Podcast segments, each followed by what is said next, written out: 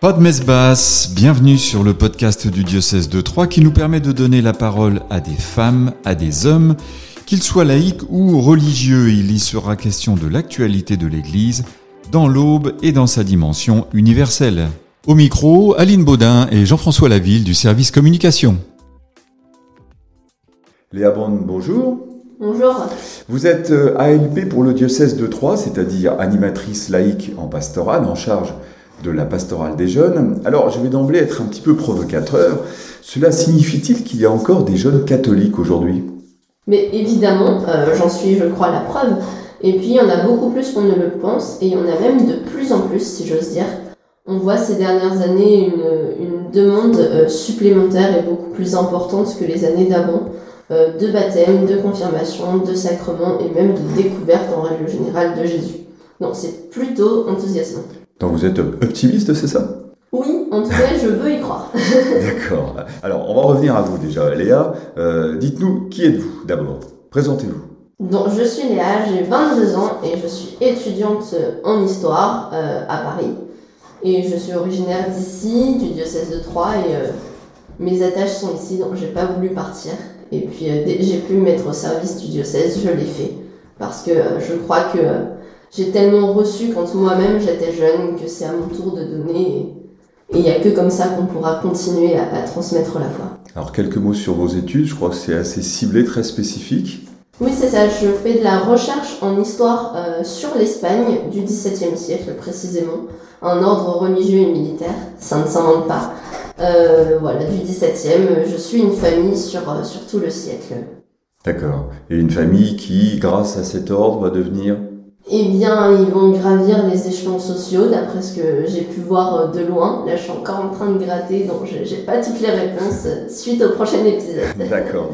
Alors Léa, revenons à votre mission d'ALP. Pouvez-vous nous la décrire, s'il vous plaît?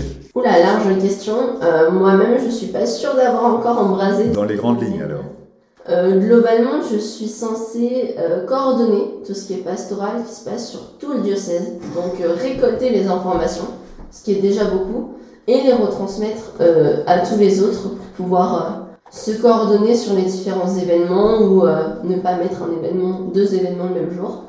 C'est mieux. Mmh. Et puis, je suis censée aussi mettre en place de nouveaux événements ou remettre en place des événements existants euh, sur l'année. Euh, je pense à Brille, qui arrive bientôt, qui euh, revient encore cette année, entre autres grâce à moi.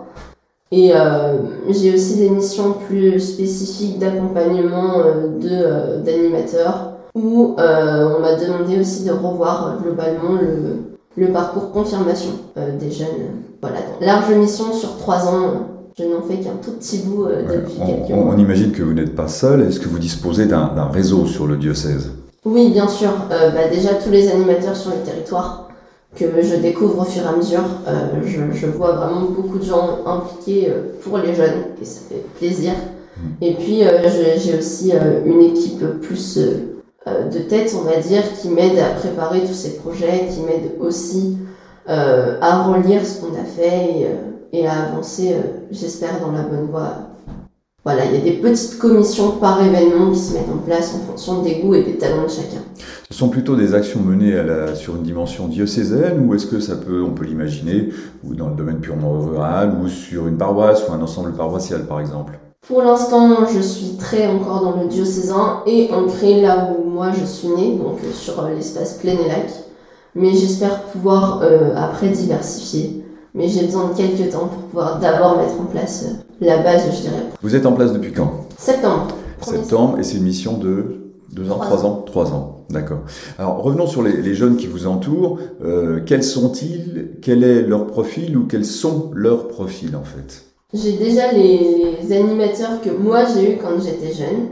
Euh, il y en a plus beaucoup, mais globalement des jeunes de 25 ans qui finissent leurs études ou qui commencent à travailler. Il y a une petite partie des jeunes plutôt de ma génération qui est encore étudiante, et puis il y a pas mal de lycéens euh, qui se mettent en marche aussi.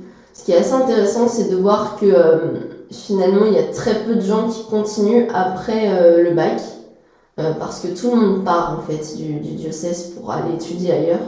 Mais une fois les études finies, tout le monde presque revient à la maison. Donc il y a un petit trou, on va dire, de, de 4-5 ans entre le bac et, et le retour, mais sinon, euh, sinon des jeunes qui, qui reviennent. On, on a quand même un, un gros enracinement et euh, un attachement profond à notre diocèse. Ouais. Qu'est-ce qui les attire aujourd'hui On a tendance à dire que dans l'église, on voit surtout des têtes blanches. Où sont les jeunes On les cherche, on les trouve pas toujours. Donc ces jeunes-là, vous, vous les côtoyez. Qu'est-ce qui les attire dans l'église aujourd'hui? C'est la dimension de groupe qui fonctionne le mieux. Euh, je suis persuadée que tous ces jeunes qu'on a encore avec nous euh, à 18 ans, c'est des jeunes qui ont vécu quelque chose. Déjà, qui ont vécu, c'est important, Mhm. et qui ont vécu quelque chose avec d'autres. Euh, moi, je sais, si j'en suis là, c'est parce que j'ai vécu pendant euh, mes années collège avec euh, trois autres jeunes, puis j'ai fait ma confirmation avec ces mêmes jeunes, et on continue encore d'être ensemble aujourd'hui. C'est vraiment la dimension de collectivité qui fonctionne pour pouvoir, euh, pouvoir continuer en fait. On continue pas tout seul. Et Ouais. c'est vrai en pastoral comme Mhm. dans les autres activités. D'accord, donc ils viennent pas forcément pour un- une question de foi, de théologie, de c'est pas forcément le premier argument, c'est ça? Non, je pense pas. Je pense que ça vient plus tard d'ailleurs. Ça vient euh, à la fin du lycée et début euh, des années étudiantes où on ressent un besoin de, de, de concrétiser et puis de, de plus connaître finalement qui D'approfondir peut-être. Oui, c'est euh, ça, ouais, exactement. d'accord. Plus Mhm. tard. On a d'abord besoin de vivre quelque chose pour euh, approfondir. Mhm. Alors, euh, faire les choses ensemble, euh, on peut parler des JMJ qui ont été un succès phénoménal. Euh, comment vous les avez vécus, vous, et puis qu'est-ce que vous en, qu'est-ce que vous en retirez finalement de chez JMJ Eh bien, j'étais dans l'équipe organisatrice avant même de commencer ma mission. Et euh, du coup, c'était pour nous beaucoup de préparation en amont. Et sur le terrain, on a aussi géré tous les petits problèmes. Du coup, voilà, il y avait cette dimension-là. Mais euh, je crois que ça m'a donné beaucoup d'enthousiasme aussi. Parce qu'il y a énormément de, jeunes pros et d'étudiants qu'on ne connaissait pas, mais qui étaient là.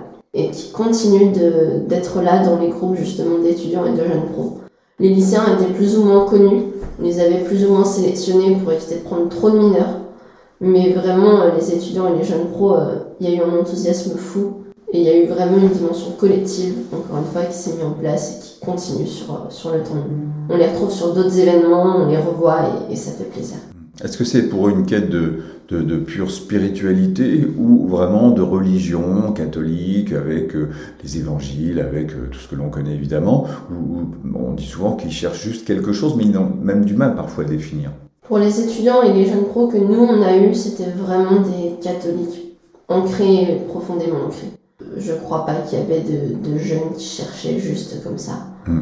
Et puis euh, même s'ils cherchent juste, ben, ils cherchent quelque chose et, et l'Église se doit de leur proposer quelque chose. Euh, à eux de choisir s'ils prennent ou pas. Hum, hum. Est-ce que vous considérez que les jeunes ont suffisamment à leur place dans l'Église aujourd'hui? Non, non, non, ça se voit bien partout. Euh, quand on va à la messe, déjà, on est souvent le seul jeune, et c'est c'est déprimant. Et puis, euh, quand on est là, qu'on propose un service, on nous demande de faire la quête. Merci, mais je sais pas, donnons-nous une autre place pour qu'on puisse aussi se sentir accueilli. Et je pense que c'est le défi de toutes les paroisses de savoir accueillir les enfants, euh, les jeunes, pour qu'ils aient leur, leur place euh, profondément Mm. dans, dans leur paroisse. Alors sur l'évolution de gros dossiers, euh, le mois d'octobre a été celui d'une première phase, en tout cas une première session du synode de la synodalité, si on prend le, le terme officiel.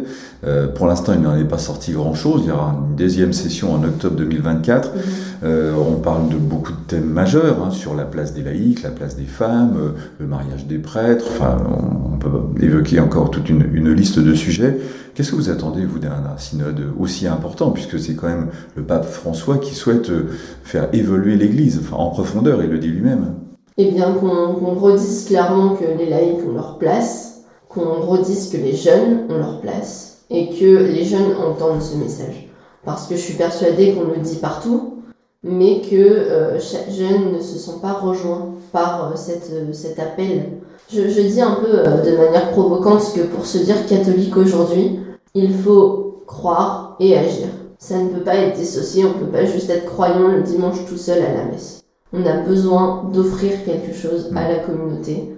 Ça peut être une toute petite action comme aller balayer l'église avant une messe ou, quelque chose comme ça.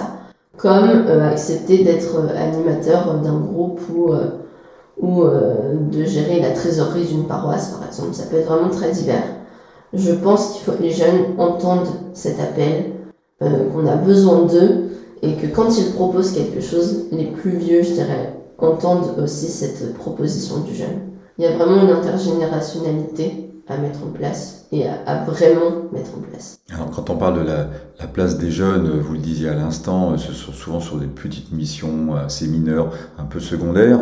Certaines personnes évoquent la possibilité du diaconat féminin. Est-ce que vous y seriez favorable? Pas forcément pour vous, mais d'une manière générale. Je sais pas. Enfin, je pense pas même. Euh, pour avoir entendu plusieurs diacres permanents parler, en fait, il ne s'agit pas de, de l'aventure d'une personne, d'un homme. Il s'agit de l'aventure d'une famille, d'un couple en tout cas, mais d'une famille.